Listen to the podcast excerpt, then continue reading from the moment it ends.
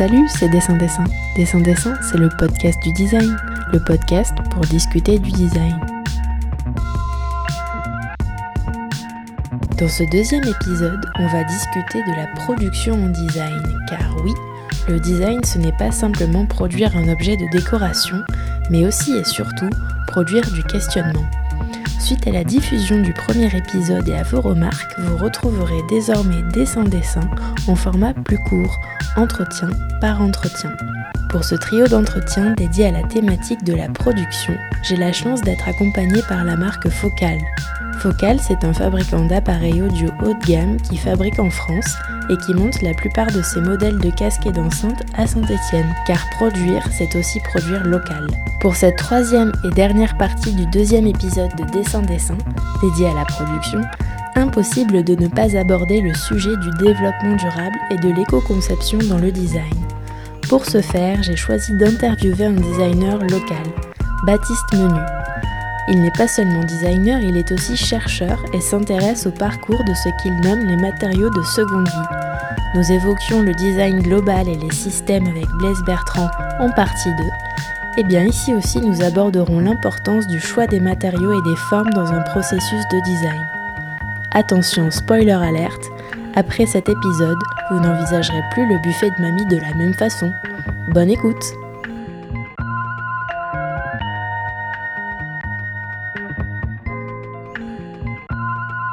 Bonjour Baptiste, vous êtes designer, chercheur, doctorant à l'école des mines de Saint-Étienne au sein du labo mécanique, physique et interface du centre de recherche SMS, donc sciences des matériaux et des structures où vous préparez euh, actuellement une thèse en design sur la valorisation des matériaux de seconde vie. Et si vous êtes là aujourd'hui avec moi, c'est parce que vous êtes intervenu euh, dans le cadre d'une conférence sur le design et l'anthropocène organisée par le pôle recherche de la Cité du Design dans le cadre de la 11e euh, Biennale du Design. Alors, est-ce que vous pouvez nous expliquer ce qu'est l'Anthropocène? Alors, l'Anthropocène est une, euh, en fait finalement une ère euh, qui, prête à réflexion. ce serait une, une, ère géologique qui, qui succède à l'Holocène, dans laquelle les, les forces mises en œuvre par l'homme euh, deviennent si fortes qu'elle deviendrait en soi une, une, période géologique à part entière. L'évolution des, technologies, euh, l'apparition de la bombe atomique par exemple, qui font qu'on peut retrouver dans, des, dans, les, dans les sédiments euh, par exemple des, des, niveaux de plutonium qui n'ont jamais été euh, décelés auparavant. Donc oui, en effet, l'Anthropocène est une période dans laquelle on est arrivé à un point tel qu'on a euh, une influence euh, sur euh, les changements globaux et de façon très rapide, puisque auparavant les, périodes géologiques étaient extrêmement longues. La dernière était, on parlait de, sur le, pour l'Holocène de plus de 10 000 ans. et désormais, on est dans une accélération considérable, notamment avec l'arrivée de, nouveaux matériaux, avec des transformations chimiques qui, qui, ont des influences à tous les niveaux des écosystèmes. L'espèce humaine, en fait, a, un impact important, n'a jamais eu un impact aussi important sur euh, les écosystèmes avec lesquels elle, euh, elle vit, si on peut dire ça comme ça. Et en fait, pourquoi on parle de l'Anthropocène dans cet épisode? C'est aussi parce que dans cet épisode de dessin-dessin, on va aborder la question de la production en design. Et c'est pour ça qu'il me semblait que c'était important de faire un lien avec ce concept d'anthropocène. C'est comment le designer, il va se positionner dans cette ère, euh, dans cette nouvelle ère euh, géologique. Est-ce que vous pouvez nous dire à partir de quand vous, vous avez commencé à vous interroger justement sur ces questions environnementales dans votre pratique de designer? Est-ce qu'il y a eu des éléments déclencheurs pendant votre formation? Est-ce que c'est quelque chose que, que vous portez en vous depuis toujours? Bien, ça date de, depuis pratiquement toujours. Euh, j'y ai vraiment été sensible euh, depuis longtemps, mais ça s'est accéléré peu de temps avant mon diplôme de cinquième année aux Beaux-Arts, euh, lorsque j'ai commencé à, produire des, réinterprétations des icônes du design qui avaient pour vocation à interroger la place du designer, non pas dans le fait de, de produire de nouveaux artefacts sur des critères purement esthétiques, mais d'interroger la façon dont on produit ces objets donc sur toute la ligne de production, et, en tant que designer, de ne pas se porter de responsable du fait de, mettre de nouveaux produits très peut-être séduisants et fonctionnels sur le marché, mais qui, en fin de compte, au lieu d'améliorer la vie des gens, euh, par boucle de rétroaction, finalement, en dégradant notre environnement, euh, font peut-être euh, on, produirait l'inverse de ce que nous sommes censés faire, c'est-à-dire en tant que designer, c'est d'essayer d'apporter des solutions pour un mieux vivre. Dans l'entretien que vous avez mené avec le designer cubain Ernesto Rosa en 2010 pour la, la, revue de recherche en design Azimut, donc Azimut c'est la revue qui est autoproduite par euh, le post-diplôme de recherche en design de l'École supérieure d'art et de design de Saint-Étienne, à laquelle vous avez activement participé pendant votre cursus, puisque vous êtes un ancien étudiant de, ce diplôme-là. Ernesto Rosa dit À partir de l'accumulation, vous commencez à votre niveau à ne plus respecter le cycle de vie inscrit dans l'objet industriel occidental. Vous repoussez indéfiniment le moment où il sera considéré comme déchet en le détournant du parcours auquel il est voué. C'est une réflexion qui est pleine de bon sens puisqu'elle est contextualisée à Cuba. Paradoxalement, en Europe ou plus largement dans les pays de l'hémisphère nord, pour faire de grands, euh, grands raccourcis, il me semble que le principe de décroissance est plutôt lié dans les imaginaires collectifs à une notion de minimalisme ou de vivre avec moins. Euh, ce parallèle est lié à la notion de confort. J'ai l'impression qu'au sud, plus on a de biens, plus c'est confortable, alors qu'au nord, il semblerait qu'une certaine sobriété radieuse, pour reprendre le titre euh, d'un livre de Pierre Rabhi, soit devenue de rigueur. D'autre part, dans une conférence euh, parue en octobre 2018 sur le site Design, qui s'appelle euh, Good Design for a Bad World, Rab Messina, qui est journaliste et spécialiste du design en économie, originaire de République dominicaine, évoque ce qu'elle appelle le problème de la piñata, en disant, je cite, que la voix du Sud a besoin d'être prise en compte. Elle considère que les pays du Sud sont des anthropocénistes passifs et les pays du Nord des, anthropocénistes actifs. On peut aussi citer euh, Ivan Illich qui écrit dans les premières pages de Énergie et équité en 73 Maintenant que les pays riches exportent leur crise et prêchent aux petits et aux pauvres le nouvel évangile du culte puritain de l'énergie, en semant dans le tiers-monde la nouvelle thèse de l'industrialisation économe en énergie, on apporte plus de mots aux pauvres qu'on ne leur en enlève. On leur refile les produits coûteux d'usines déjà démodées. Dès qu'un pays pauvre accepte la doctrine que plus d'énergie bien gérée fournira toujours plus de biens à plus de gens, il est aspiré dans la course à l'esclavage par l'augmentation de la production industrielle. Quand les pauvres acceptent de moderniser leur pauvreté en devenant dépendants de l'énergie, ils renoncent définitivement à la possibilité d'une technique libératrice et d'une politique de participation. Bref, beaucoup de citations. J'ai souvent l'impression que la, la les problématiques environnementales sont des problématiques de pays riches et du coup, je voulais avoir votre avis sur euh, cette fracture nord-sud. Est-ce que selon vous, la, discipline du design, elle peut jouer un rôle pour réduire cette fracture? Ben, Déjà, il me semble que, que les problématiques environnementales aujourd'hui vont bien au-delà des pays riches. Il faut quand même recontextualiser les choses, c'est que historiquement, les pays riches ont été euh, les plus gros euh, émetteurs de pollution. on a largement profité euh, des ressources, et voire euh, des ressources qu'on a, qu'on a prélevées dans les pays du Sud. Donc il est légitime que les pays du Sud aussi aspirent à un nouveau confort. Euh, néanmoins, les problématiques d'aujourd'hui se posent à l'échelle de la planète. donc quand on crée des pollutions à un endroit, tout le monde en subit euh, les conséquences. Le réchauffement climatique ne connaît pas les frontières. Euh, vous avez évoqué Ernesto. Euh, dans, dans, un article que j'avais publié en 2009, dans une interview, avec ce designer cubain, qui réfléchit sur, sur les notions de, désobéissance industrielle à Cuba. Alors, certes, la, réflexion est pleine de bon sens à Cuba, dans la mesure où Cuba, par la force des choses, a été obligé de réinventer son industrie. Ils se sont retrouvés sous embargo, donc il n'y avait pas de matières premières, il n'y avait plus de produits manufacturés. Euh, donc les, Cubains, poussés par la nécessité, ont dû s'adapter pour, pour continuer à vivre convenablement. Euh, le paradoxe, c'est qu'aujourd'hui, dans les pays riches, là où on a tous les moyens pour inventer des alternatives propres, sereines, innovantes, on ne s'en donne pas les moyens. Euh, il faudrait au contraire qu'on puisse euh, s'inspirer fondamentalement des expériences qui peuvent y avoir à Cuba, penser dans un système plus ouvert. Si la gestion des, des matériaux et, en l'occurrence par exemple des déchets continue à se faire dans la précarité. Euh, d'ailleurs, les pays riches envoient une grosse partie de leurs déchets euh, dans les pays du Sud, et ça c'est une catastrophe parce qu'ils ne peuvent pas euh, faire face au, traitement de ces matériaux dans des conditions techniques et sanitaires acceptables.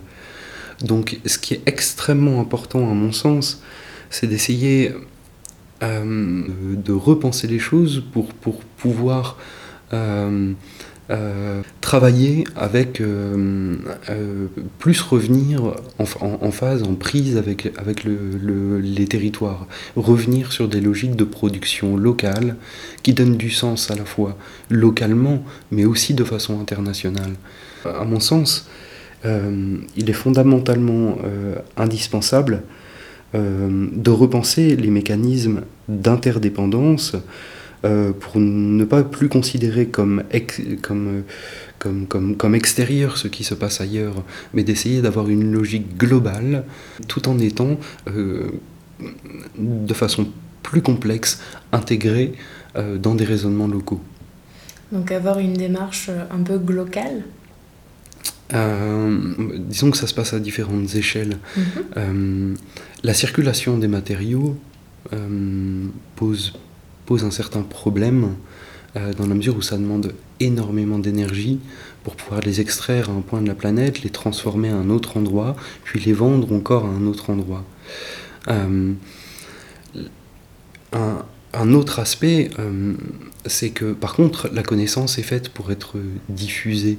Et aujourd'hui, à l'heure d'Internet, et notamment avec bah, par exemple le potentiel de l'open source, il y a à mon sens, euh, là-dedans euh, des, des, réponses qui peuvent permettre donc une circulation locale des matériaux euh, et en même temps une meilleure adéquation par rapport aux spécificités des territoires.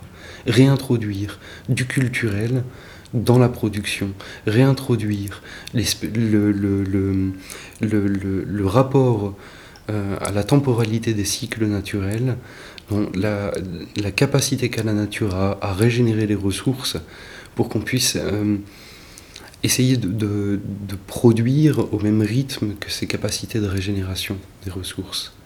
Donc réintroduire une, temporalité en fait dans une démarche de design. J'aborde cette temporalité euh, via la gestion des matériaux de seconde vie, en essayant de voir la manière dont euh, on peut essayer de faire durer les matériaux le plus longtemps possible. Ça, il y, a, une question euh, euh, sémantique absolument essentielle sur ce sujet. c'est qu'aujourd'hui, on, on, pas on est un petit peu désemparé face à cette question. on va vous parler par exemple de recyclage et c'est une catastrophe. Parce que le recyclage accélère considérablement euh, la vitesse de circulation des matériaux dans le système est, complètement euh, détachée des spécificités territoriales.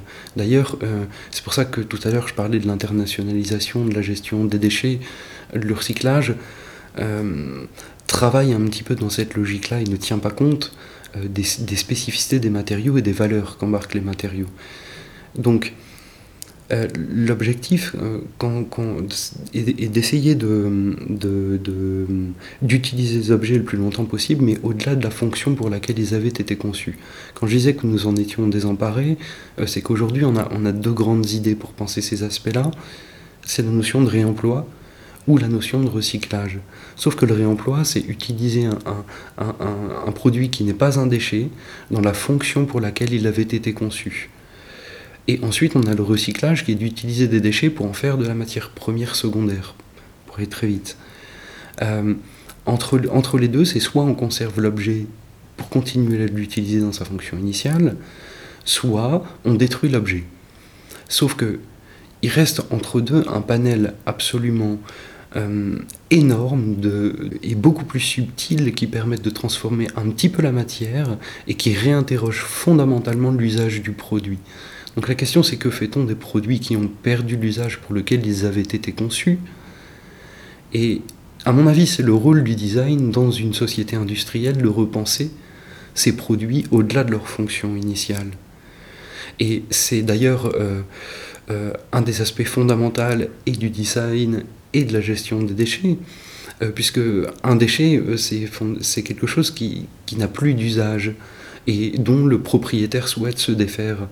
Donc c'est là où intervient le rôle du designer, c'est de réintroduire de la créativité pour se saisir de ces matériaux euh, qui, qui, ont, qui, possèdent déjà une forme. On peut parler euh, du coup de dire que la matière embarque de l'énergie, euh, puisque quand vous avez par exemple une bouteille qui arrive chez vous, il a fallu extraire les matériaux, les, faire fondre à très haute température, ce qui donne à un moment donné une bouteille qui va être pratiquement à usage unique pour être cassée derrière, et paradoxalement pour refaire ce même objet, une nouvelle bouteille. Donc on est dans quelque chose qui consomme énormément d'énergie, alors qu'on pourrait repenser au fur et à mesure du, cycle de vie de l'objet un certain nombre de nouveaux usages au-delà de l'utilité première de la bouteille quand on ne peut plus s'en servir, par exemple. Et c'est là euh, où, euh, si on peut parler des pays du Sud, mais où, ils font preuve d'une créativité absolument incroyable. Mais qui est liée à euh, leur condition. Mais, qui est liée à la condition de vie. Alors que nous, euh, ayant les moyens techniques de pouvoir euh, prendre en main ces choses-là d'une façon tout à fait innovante, et eh ben, force est de constater qu'on s'empare très peu de cette question-là et qu'on nous parle en tout cas de façon globale du, recyclage comme une, réponse à tout. Il est indispensable, euh, mais néanmoins, il n'interroge pas du tout euh, la surconsommation qu'il peut y avoir en amont. Donc dessiner en vue du recyclage, euh, c'est une chose, mais il faudrait d'abord penser l'éco-conception dès l'origine et ensuite décaler l'éco-conception au fur et à mesure des, multiples usages que permettent le produit. Et c'est ce que j'essaie de faire dans ces travaux de recherche, c'est prendre le, prisme et les méthodes de l'éco-conception pour les pour les, la, mettre en œuvre euh, sur la gestion des matériaux qui arrivent en fin de vie et qui sont voués à devenir des déchets. Donc pour rebondir sur ce que vous venez de dire, dans la conférence, effectivement, vous avez euh, décrit euh, le processus d'éco-conception, puis votre processus. Donc le premier, c'est détruire, collecter, enfouir. Donc ça, ça correspond au principe de recyclage. Mm. Vous, ce que vous préconisez à l'inverse, c'est de démonter, conditionner et stocker par la forme.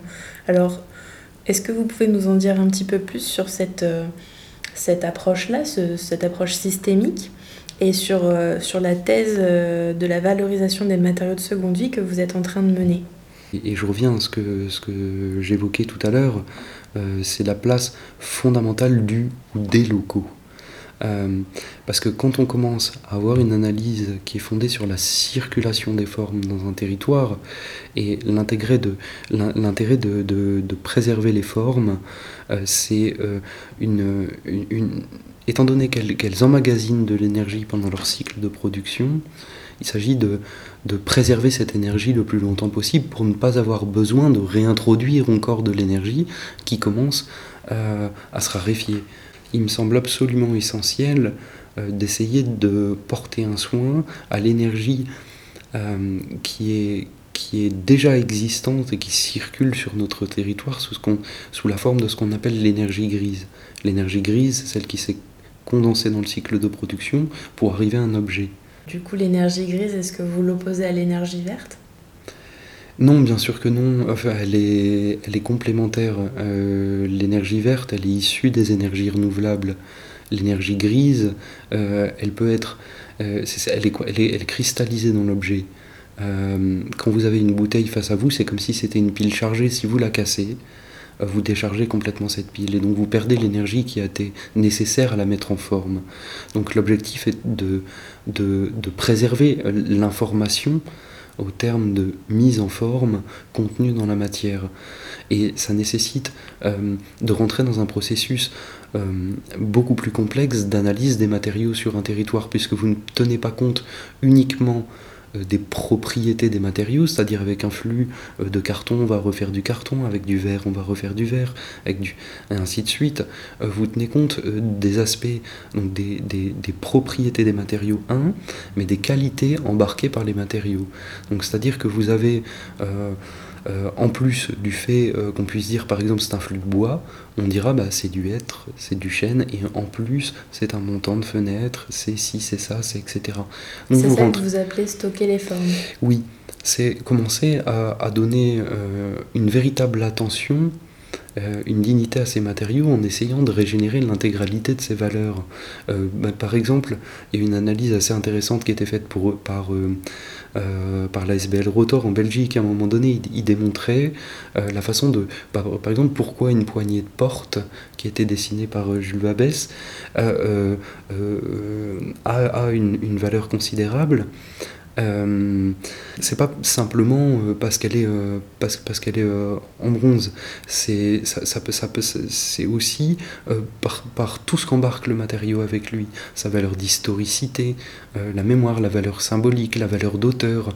Et c'est ça aussi qui, qui permet de, nourrir une économie qui soit pas forcément basée uniquement sur la circulation rapide des matières, mais d'essayer de de réintroduire euh, tous les facteurs euh, d'analyse euh, plus, plus, plus, sensibles de ces matériaux qui permettent d'être dans... De, de, générer des boucles économiques vertueuses sans avoir à se reposer sur une, une très forte consommation de matière. Donc si je, si je comprends bien, vous, ce que vous nommez les matériaux de seconde vie, ça peut aussi bien être voilà, une, poignée de porte euh, en bronze d'un célèbre designer comme une bouteille en plastique ou euh, un carton du carton. Exactement. Euh, j'ai parfois beaucoup, enfin j'ai beaucoup d'attachement aux, objets, quels qu'ils soient. À partir du moment où ils sont là, il faut faire avec. Donc c'est, ça nécessite de, de de, reposer fondamentalement cette question une fois qu'ils sont sur les territoires pour éviter de les transporter. Euh, euh, ou surtout pour, éviter euh, de les jeter, d'en produire de nouveaux. Il faut essayer de, de, rentrer dans une économie beaucoup plus créative pour s'interroger sur la façon dont on va pouvoir répondre avec un, très haut niveau de, de, qualité d'usage aux besoins qui sont les nôtres. Et, pour ça, euh, on dispose aujourd'hui euh, d'une panoplie de matériaux. Il n'y a jamais eu autant de matériaux qui circulent autour de nous. Euh, et, l'objectif étant d'essayer de, préserver et leurs propriétés et leur qualité le plus longtemps possible. je donnais l'exemple par rapport à la bouteille, c'est qu'à un moment donné, quand elle a fini sa possibilité de pouvoir être remplie, euh, on peut l'utiliser par exemple pour fabriquer un mur. Ensuite, euh, quand on commence à aller un petit peu plus loin dans ce cycle de vie, admettons que la bouteille soit cassée, on peut toujours euh, par exemple utiliser la partie haute pour en faire un entonnoir, etc. Là c'est un, exemple très simple qui se veut volontairement pédagogique. Mais l'objectif est de montrer que sur chacun des produits techniques, différentes reconfigurations sont possibles en minimisant le degré de transformation que nous faisons subir à la matière. Donc il s'agit plus de rentrer dans, dans, dans, une analyse systématique de l'ensemble de ces flux de matière pour pouvoir les réintroduire dans de nouveaux cycles de production et atteindre les performances d'usage que peuvent avoir la plupart des produits neufs qui aujourd'hui sont euh, ont une durée de vie relativement limitée. Et on se rend compte qu'avec de nombreux matériaux qui se, qui se retrouvent dans les bennes aujourd'hui, euh, sont des matériaux qui sont parfois euh, bien plus précieux que les produits neufs qui sont en train de circuler. là récemment, je me suis retrouvé face à un exemple qui était tout simple. Euh, j'ai donné aux étudiants différents matériaux. ils sont précipités sur les planches de palette parce que c'était le plus simple. Parce que vous êtes aussi professeur du coup. oui, j'enseigne beaucoup, beaucoup, une grosse partie de mon travail est dans l'enseignement. Et, donc pour, continuer euh, cet exemple, c'est qu'à un moment donné, les étudiants s'étaient précipités sur les planches de palette et avaient laissé de côté les vieilles portes d'armoire euh, parce qu'elles avaient une esthétique un petit peu euh, du, buffet de mamie. Mais néanmoins, je leur ai dit, attention en fait, là vous, vous avez fabriqué en utilisant tout de suite les matériaux qui vous semblaient finalement les plus simples. Et vous avez oublié que dans cette porte, elle contenait un certain nombre d'éléments parce que quand on commence à la, désassembler, sauf que ces éléments euh, n'étaient pas euh, euh, du, simple bois de palette, on, trouvait du noyer, on trouvait des, bois, des bois extra, particulièrement précieux. Et je leur ai dit, mais vous m'avez laissé les pièces qui ont plus de valeur, finalement, c'est un paradoxe. Et, pour terminer l'exemple qui est lié à la bouteille, euh, c'est que j'avais commencé à esquisser dans une perspective donc, de régénération des valeurs. Plus elles se cassent, euh, ça ne veut pas dire que, que quand l'objet donc du coup a perdu la fonction pour laquelle il avait été conçu, on ne peut pas imaginer un certain nombre d'usages. D'autant plus que la plupart des matériaux qui circulent aujourd'hui dans les canaux de distribution de l'économie matérielle ont été standardisés. Donc le, le, designer, qui a aussi une formation en lien avec l'industrie, euh, peut s'emparer de ces formes standardisées pour repenser de nouveaux objets dans une perspective de reproductibilité technique, ce qui fait euh, fondamentalement euh, les défis de notre époque si on veut répondre aux enjeux de la durabilité. Et c'est ça qui est passionnant quand on est designer aussi, c'est de repenser les méthodes et les systèmes, justement. Oui, au-delà de l'objet lui-même, c'est-à-dire que le, l'objet embarque avec lui euh, un certain nombre de, logiques de production. Baptiste, vous n'échapperez pas à la question rituelle de dessin-dessin qui est est-ce que le design est définissable? Si oui, quelle est sa définition? Sinon, pourquoi? C'est une question très compliquée. J'aurais pas la, prétention d'y répondre euh, comme ça en moins de deux minutes. Euh, mais j'ai toujours eu le sentiment, ou tout du moins l'intuition, que le design euh, en tant que discipline créatrice pouvait, euh, ou au moins avait le, potentiel de pouvoir amener une, nouvelle lecture euh, de, j'ai une vision profondément humaniste de, de, la perception du design. ensuite, pour moi, il faut, il faut vraiment s'interroger au service de quelle industrie euh, mettons le design et comment, comment le produit-on? Est-ce qu'il est vraiment vertueux, soit uniquement dans un acte d'achat euh, pour répondre juste à un usage donné sur un temps donné qui bien souvent est très court? Ou alors est-ce qu'on le met au service euh, plus globalement d'une innovation territoriale, d'une réconciliation de l'industrie et de la nature. Il y a une, une des, définitions du design euh, qui a été donnée euh, euh, par l'ICSID à l'époque. L'ICSID Internal, c'est la, Société internationale du design industriel. le design industriel est une activité créatrice dont le but est de déterminer les propriétés formelles des objets produits industriellement. Par propriété formelle, on ne doit pas entendre seulement les caractéristiques extérieures, mais surtout les relations fonctionnelles et structurelles qui font d'un objet ou d'un système d'objets une unité cohérente tant du point de vue du producteur que du consommateur. Je trouve qu'à cette époque déjà, il y a une vision relativement innovante, euh, c'est que on entrevoit le design comme quelque chose qui va s'immiscer dans quelque chose de relativement pluridisciplinaire et complexe, et qui peut apporter euh, des solutions à une société euh, où la technique commence à prendre le pas sur la société. Réintroduire de la création, c'est aussi une façon de se réapproprier la technique et les objets. Euh, moi, ce qui m'intéresse en déterminant ces propriétés formelles, c'est, je dirais, j'irais même jusqu'à dire que c'est déterminer les propriétés formelles des objets qui ont été produits industriellement, pour pouvoir euh, se réapproprier les objets techniques, leur redonner du sens et minimiser notre impact environnemental.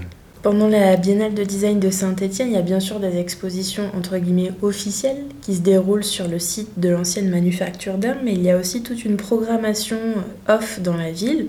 Et j'aimerais aborder avec vous l'exposition After the Revolution, euh, qui a été organisée par euh, l'École nationale supérieure d'architecture de Saint-Étienne. Cette exposition avait lieu, je cite, dans les tunnels situés sous l'amicale laïque Michelet, ancienne réserve d'eau des fontaines publiques de Saint-Étienne, tour à tour devenue refuge pour les troupes de 1914 ou des populations durant les bombardements de 1944. En réalité, After the Revolution, c'est un programme qui est mené euh, au sein de l'école pour sensibiliser les étudiants à faire de l'architecture une pratique politique qui se base non plus sur une réflexion euh, sur des espaces bâtis, mais sur, je cite, des espaces aberrants, des temps de crise et des architectures paradoxales. Alors Baptiste, pour conclure et dans le contexte actuel de restructuration de l'enseignement des arts appliqués, il m'a semblé légitime d'évoquer avec vous, qui avez une formation en design d'espace et qui fait aussi des missions de professorat comme on l'a évoqué tout à l'heure, le rôle de l'enseignement en design. Parce qu'il me semble que des établissements publics, que ce soit des écoles ou des musées d'ailleurs, engagent des tentatives, mais elles sont encore timides. Et on, parle, on parlera dans les prochains épisodes peut-être du, rôle de l'enseignement. Donc ma question pour, pour terminer, c'est considérez-vous que ce soit le rôle des enseignants, quitte à parfois briser leur devoir de réserve, d'être plus radicaux dans la formation qu'ils ou elles proposent aux designers de demain? Aujourd'hui, euh, de, ce que je vois, c'est qu'il est absolument essentiel de, pouvoir donner du sens, que les, étudiants trouvent du sens à ce qu'ils font, qu'ils soient valorisés. Euh, et après, c'est une bonne chose euh, d'engager de, les étudiants dans une réflexion euh, qu'on pourrait appeler alternative, euh, mais néanmoins, ils vont être confrontés aussi à un marché du travail. Donc, en tant qu'enseignant, on, porte aussi cette responsabilité, non seulement il faut, pouvoir donner des outils aux étudiants, mais il ne faut pas les mettre hors euh, non plus des, réalités qui seront les leurs dans les entreprises. Maintenant, il est certain qu'au niveau de l'enseignement, il y a un très gros travail à faire euh, sur euh, l'apprentissage de l'éco-conception, de la fin de vie des produits, euh, qui, à mon sens, n'est pas encore suffisamment mise en avant. Surtout qu'aujourd'hui, on, voit émerger des contextes absolument passionnants qui concernent une, gestion plus sobre des, matériaux. En tout cas, c'est l'axe qu'on essaie d'aborder à l'école des mines de Saint-Étienne. C'est par le prisme des matériaux de seconde vie, transmettre euh, différentes, euh, différents contenus de design qui peuvent être déployés tant euh, dans, on va dire, des façons de faire du design un peu plus classiques, mais on voit là aussi une porte pour pouvoir les sensibiliser à une alternative qui risque d'arriver très vite face à l'épuisement des, des, des, ressources planétaires. en tout cas, moi, un des objectifs que j'essaie de faire au niveau de l'enseignement, c'est d'aller le plus loin possible, d'essayer de, de, développer différents aspects prospectifs et innovants. Bah, merci, merci beaucoup euh, Baptiste d'avoir répondu à, mes questions. De rien, merci pour, euh, pour votre accueil et cette invitation. Avec plaisir. Dessin, dessin, c'est la fin. La fin de ce deuxième épisode en trois parties, spécial 11e Biennale internationale de design à Saint-Étienne. Retrouvons-nous dans un mois si vous le voulez bien pour une nouvelle série de trois entretiens consacrés au design au musée ou plutôt au musée de design. À très bientôt